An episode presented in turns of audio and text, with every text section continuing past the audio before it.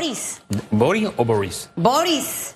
Boris Barrios, ex fiscal electoral, está con ¿Eh? nosotros esta mañana. Dice la productora que mantenga la pronunciación. Boris. Boris. Boris. Sí, por favor. Boris Barrios, ex fiscal electoral. Y mire, le conversaba fuera de cámara del caso del diputado Alain Cedeño, porque vamos a arrancar por ahí la conversa.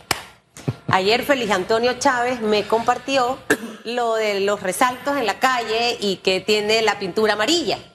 Eh, esta mañana veía las fotos, licenciado Barrios, de la parada. Eh, este diputado también ha regalado jaulas de pericos y un montón de cosas antes, desde el año pasado. Pero ojo, no es el único. Yo he visto los nombres de los diputados en los pantalones de deporte, en los suéter. O sea, mire, peor que el chicle. El tema es que ahorita, como estamos en un año preelectoral, yo no sé si eso se puede hacer. Y muchos diputados actuales en carnavales tenían de todo. Cuando le digo de todo, de todo. ¿Se puede o no se puede? Arranquemos por ahí. Señor Barrios, Barrios. Gracias, buenos días, saludos. Debo explicar dos aspectos, eh, Susan. Eh, estamos en un año preelectoral, declarado por el Tribunal Electoral al inicio del año 2023. El año 2024, acordemos que es el año electoral. Eh, en el marco del año preelectoral hay elecciones internas de los partidos políticos para escoger delegados, convencionales, eh, candidatos a los puestos de elección general en el 2024. Esos los partidos tienen que coordinar una agenda con el Tribunal Electoral para los efectos de las elecciones internas. Por ejemplo, vino los carnavales y había, creo que dos partidos eh, que están en elecciones internas. Esos partidos pueden hacer publicidad para sus elecciones internas. Lo que no pueden es hacer publicidad para candidaturas eh, a las elecciones generales de 2024. Esa es la diferencia que tiene que hacerse en el marco del año preelectoral. Eso por una parte. Por el otro, es que los que van a correr en las elecciones generales del 2024 están dentro del marco de la veda electoral. No pueden hacer publicidad porque, eh, es- bueno, el código electoral lo prohíbe. En Eso arrancó el primero de febrero. es correcto. El, es correcto. El Código Electoral lo prohíbe, pero en unas normas todas sui generis que se prestan interpretaciones a favor o en contra y en el marco de unas funciones jurisdiccionales eh, eh, muy tenues que se prestan para el, para el juegavivo en, la, en materia política. Y ese es uno de los grandes defectos que tiene la jurisdicción administrativa electoral. Bien, e- este es un tema a corregir y que incluso siento que va más allá de un asunto electoral. Si, si yo le doy a usted una taza de café, tengo la cortesía de dársela cuando usted va a mi casa, eso provino de mis ingresos. Pero si yo le doy a usted la taza de café, que la pago con los dineros del Estado, eso no es una cortesía mía. Al final es una obra para la gente que lleva a cabo el Ejecutivo con los impuestos de la gente. A mí me parece que es, no sé, estirar mucho esa tira de que cortesía de un diputado, a menos que el diputado saque de su bolsillo, no de las partidas, no, no, no, no, no de algo que le da la Asamblea, no, no, no, no, no, no, de nada del Estado, lo que salga de su bolsillo y construye una digo, Este, esta es una cortesía mía hacia ti. Yo eso lo tomo como una cortesía. Pero eso de que a una obra del Estado, un diputado, es igualito que fuera un magistrado de la Corte y lo pusiera, no tiene nada que ver con eso. El que más puede estar en una placa es alguien que forme parte del Ejecutivo. Y más allá de eso, eso de la publicidad, ¿por qué se impide, por ejemplo, que un vicepresidente que ahora está, va a correr como candidato, todavía no ha presentado la documentación en, la, en el tribunal, pero no puede formar parte de las inauguraciones oficiales? Hombre, porque su sola presencia se convierte en una publicidad a favor de su persona. Entonces, para unas cosas sí y para otras no. Yo no sé, primero eso, yo, yo siento que eso del nombre lo de cortesía es, es como, mire, desde regalar bicicletas en adelante, lo que sea que usted regale con plata del Estado, esa no es una cortesía suya. Ese es dinero del Estado y no es algo que usted está haciendo. Es algo que viene con mi plata, es mío, me pertenece, usted no juega absolutamente nada allí. Yo no sé si usted lo ve de otra manera. No tienes toda la razón, Hugo. Eh, y parto explicando en efecto que se construyen con dineros del Estado. Si se construyen con dineros del Estado, una parada mal puede en materia política utilizarse para propaganda porque se están utilizando los recursos del Estado para hacerse publicidad, que es una prohibición que está establecida en el código, en el reglamento eh, de elecciones si se quiere, en fin, es una prohibición que debe aplicarse. Pero bueno, eh, en este escenario está la, eh, el ejercicio del poder político. Dicen algunos diputados que incluso ellos no pueden ser investigados porque son diputados de la República y tienen cierto grado de cierta, el fuero pero es que el fuero no les cubre ese escenario. El fuero es penal y el fuero es eh, eh, laboral.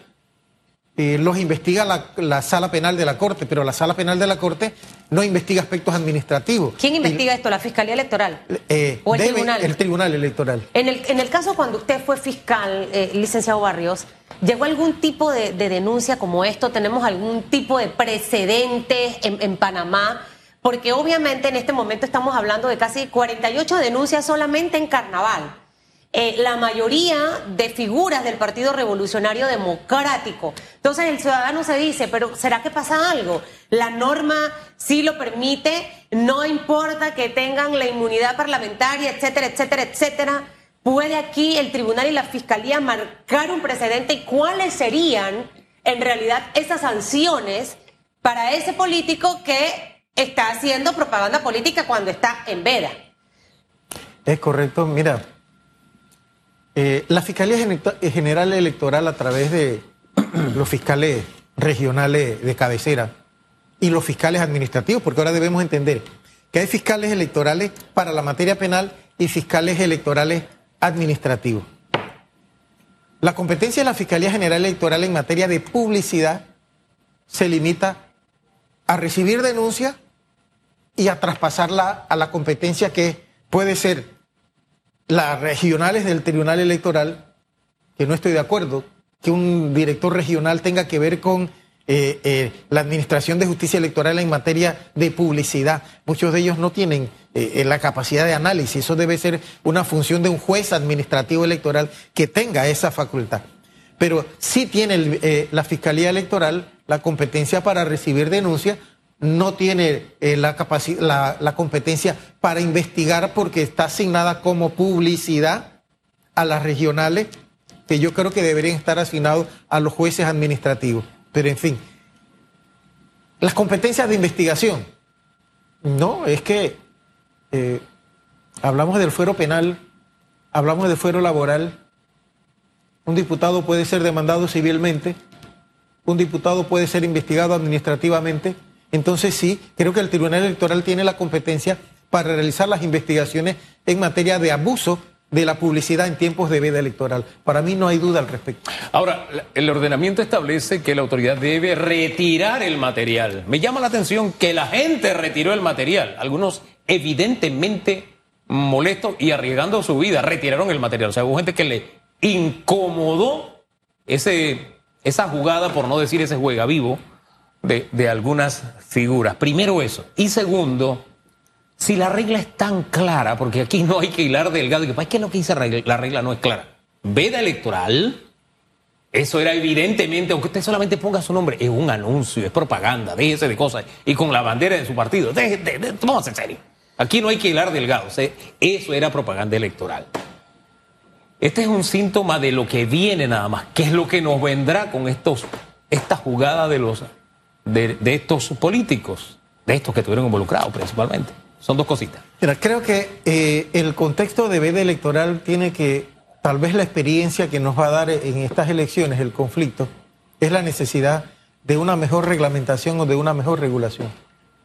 Y, y parte del problema nuestro es que, ok, nosotros tenemos un código electoral, Hugo y Susan, pero un código electoral que no ha sido redactado de manera científica sino por conveniencias políticas y por arreglos políticos. Entonces, ¿qué pasa en el proceso de reformas electorales? Ok, tenemos que negociar la redacción de un artículo para complacer al sector político, pero también para complacer al sector que administra justicia electoral o justicia penal ¿Y electoral. Quién complace al y eso no tiene sentido científico. Y es por eso que entonces las normas se prestan a interpretaciones a favor y en contra en un momento determinado. Es que no está hecho a favor ni del electorado ni de la democracia. Esto es como si usted se cosiera un vestido a la medida, pero el vestido puesto, porque usted se lo puede hacer, sí, se lo quita, lo mete a la máquina, no. Usted con el vestido puesto se está cosiendo el vestido a la medida. Y tenemos que buscar un mecanismo que piense en la república, no en los intereses constituidos. Las reformas se llevan y son bastante aceptables. Pero sufren una, sale un Frankenstein, de lo que sale es un Frankenstein. Usted me disculpa, ¿no? Te Y al final lo- eso es lo que tenemos, retazos. Te entiendo lo que tú planteas. Yo, eh, yo le diría que eh, la genialidad en las redacciones de normas negociadas es que siempre queda un portillo eh, por donde no cumplirlas. Claro. Y ese es el juego, el juegavivo de la política. Y aquí en estos momentos, en la veda electoral, en manos de directores regionales que no tienen la formación para administrar justicia electoral, vienen las componentes de las negociaciones. Tú eres, tú eres el, el jefe del patio político. No Mira, te voy a la- el sancionar mejor porque- ejemplo es lo que se hizo con la figura de los independientes. La esencia de esa figura era que aquellos que no pertenecían a un partido político corrieran en igualdad de condiciones de aquellos que están en partidos políticos. Esa es la esencia. Y la historia fue larga. Aquí estaba como un Quijote el señor Jované, me acuerdo, detrás, impulsando y tras- le decían loco, le decían de todo, y se logró. Cuando se redactó la norma, en aquel entonces, que libre postulación, yo les decía, oye, de libre postulación va a terminar con gente de los partidos corriendo como independientes. No, eso no va a pasar. Ahí está. Es que no sé, hay que ser adivino. Se, se redacta de tal manera que se deja esa rendija para que se cuelen. Y ahí está el peligro. Y lo estamos viviendo, señor Boris, dándole a usted la razón en ese Una momento. deficiencia que tiene el Código Electoral es en los procedimientos, tanto para la investigación de los delitos penales electorales como para las faltas administrativas. Tenemos un código, eh, normalmente en toda disciplina jurídica hay un código objetivo de normas de prohibición y otro eh, código que desarrolla los procedimientos para hacer cumplir esas normas de prohibición. El Código Electoral de Panamá tiene muchas normas objetivas donde hay prohibiciones, ordenanzas, pero no tiene un, eh, un desarrollo procedimental. ¿Qué se ha hecho?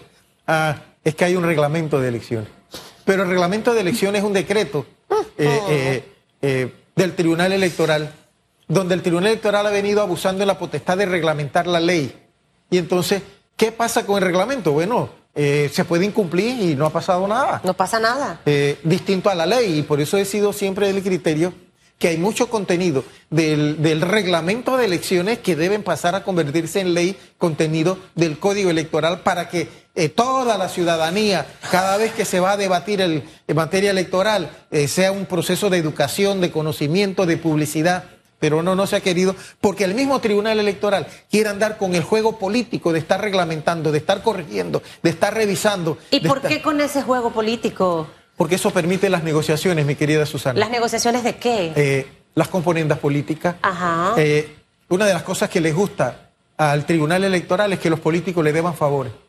Para entonces llamarlo y hacer arreglos tras bastidores en momentos de en momentos Póngame un ejemplo. Y eso no nos va a un ejemplo resolver. de eso. Eh, en el caso en el que estamos, a mí no me sorprendería, eh, Hugo, que las investigaciones de, de- del abuso de la publicidad en tiempo de ¿Qué de vida electoral, los directores regionales negocien las sanciones que le van a poner a diputados y a dirigentes políticos. Y para mí eso es lo que tiene entonces en, en- en entredicho la justicia administrativa electoral, penal y administrativa. Por esa razón es que yo he sido muy crítica y dura con el trabajo que hace la Comisión de Reformas Electorales.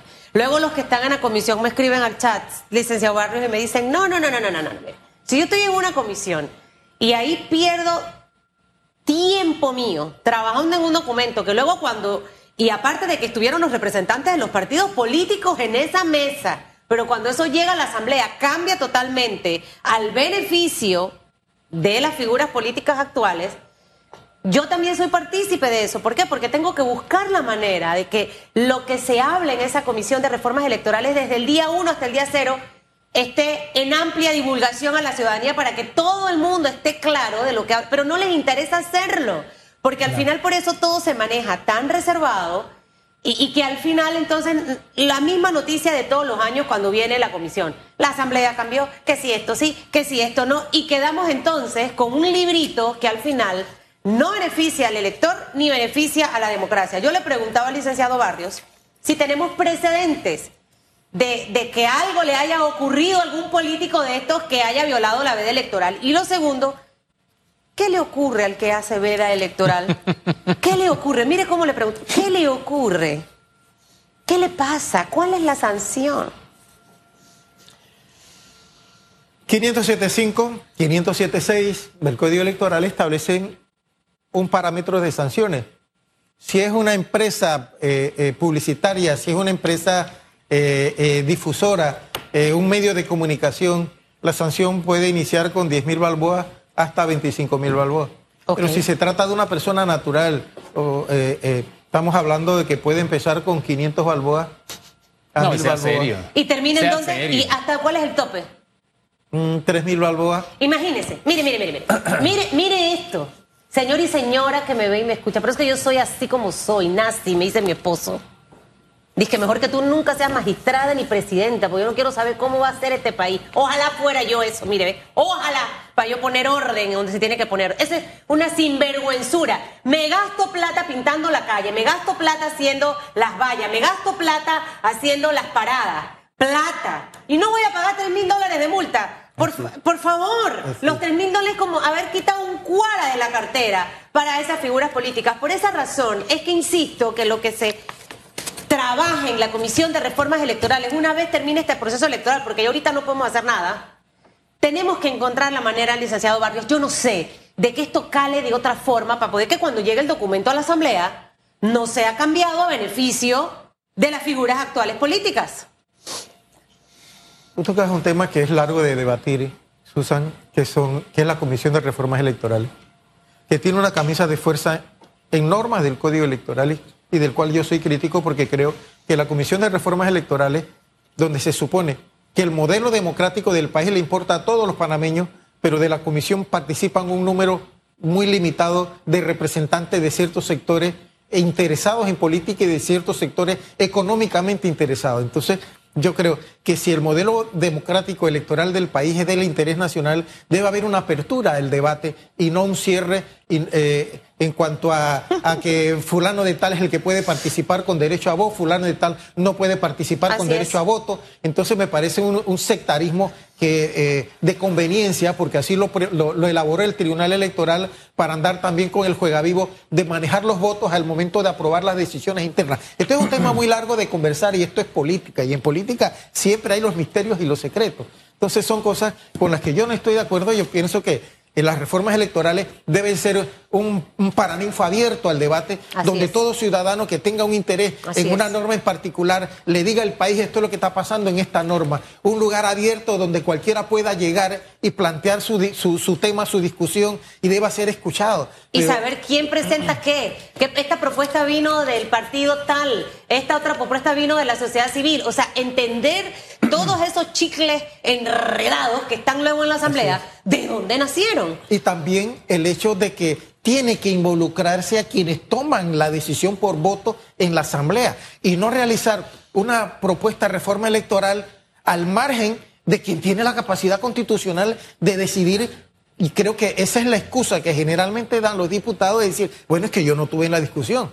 ah, sí, el partido tuvo en la discusión. Sí, pero yo no, y el voto lo tengo yo, no lo tiene el partido. Entonces que vaya él pues a la mesa. Entonces hay, que, buscar un mecanismo de, vincularlo. Eh, eh, este, de verdad, este es un sinsentido esto de las reformas, porque yo como partido tengo incluso representantes y hay representantes de la Asamblea. Elaboran un documento, va a la Asamblea y sale otra cosa. Eso no, no, no tiene lógica. Si yo como partido aprobé algo, yo lo apoyo en la asamblea. Si yo como diputado también estoy ahí, yo apoyo eso en la asamblea, pero no, no ocurre de esa manera. Pero insisto, más allá de lo legal, creo que usted como votante debe tener bien claro quién es un juega vivo. Y si es juega vivo, aprovechándose de las obras para poner un nombrecito, su nombre, una obra que está hecha con su plata, eso es como si usted construye su casa y viene y pone un letrero ahí en su casa. Hombre, usted lo hizo con sus recursos. Bueno, la parada, los resaltos se hicieron con sus recursos. Ahí no tiene que estar ningún, el nombre de ningún diputado. Eso es un juega vivo.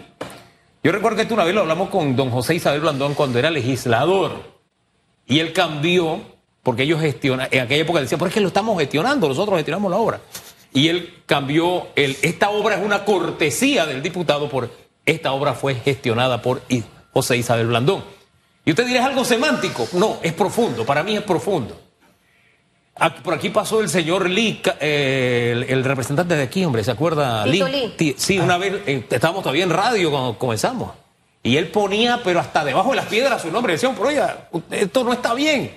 Y él cambió también esa dinámica. Es decir, siento que hay políticos que tienen la disposición de cambiar y dejar el juegavivo y esa cultura. Pero usted los conoce. Si usted los elige, seguirán haciendo exactamente lo mismo. Porque Susan dijo, no, que construya la parada y que no sé qué, y tengo para pagar. Ellos no construyen la parada. Ellos no construyen el resalto. Ellos no ponen el asfalto. Eso lo pone usted. Y si en la obra suya, pagada por usted, ponen el nombre, eso es un juega vivo. No permita Sí, eso. pero no les Más duele la multa, no les duele. Con la, con la multa eh, pagan por adelantado la propaganda. Pero que usted no vote por ellos si le duele. Mire, hay una cosa importante aquí que quiero mencionar porque yo trabajo mucho en el tema de, la imagen. Y hay una realidad que no podemos ocultar, licenciado Barrios, y, y, y Hugo. Después de que usted por más de 30 veces repite un mensaje, eso queda en el top of mind de las personas. Usted abre el Instagram y usted ve, las chicas ven el labial que está usando X influencer, el de pimienta que ahora le engrandece los labios, sin necesidad de ponerse botox y demás. ¿Usted qué cree que hacen las mujeres? Van y buscan el labial con la pimienta. Entonces, ¿qué le quiero decir con esto? Yo no uso eso. No, yo tengo me, estoy yo, labios. yo me estoy fijando. Me ¿no? acabo de enterar Sí, yo me estoy fijando. Entonces, ¿a dónde voy con mi, con mi reflexión? Sí influye el ver los nombres de esos señores por todos lados en el top of mind de la mente. Y ahí, ahí al final hay que hacer un trabajo muy duro para poder sacar eso de ese top of mind de las personas. Entonces, por eso es que el tribunal tiene que regular esto, la fiscalía tiene que hacer su trabajo para que las reglas sean claras para todos, licenciado Barrios, para el nuevo y para el viejo. No porque el que está actual tiene la opción, tengo mi nombre en todos lados, porque eso pone en desventaja al otro. Oh, usted qué- perdón, ¿usted cree, por qué cree usted que estaban las fotos en los carros cisterna? Todo eso tiene un efecto. Está en el top of mind de la gente, aunque sirva o no sirva. Entonces, hay que regularlo para que eso no pase. Hombre. y listo, se acabó. Rescaten aquella frase que decía, aunque sea subrepticiamente, o sea, que lo hagan que disimulado. Ni disimuladamente pueden tener Yo vi- ningún anuncio. Yo hombre. vi hasta, Gracias, don Boris. hasta políticos bailando en carnaval. Gracias, en don estos Boris. carnavales, tú, tururú, tururú, tururú.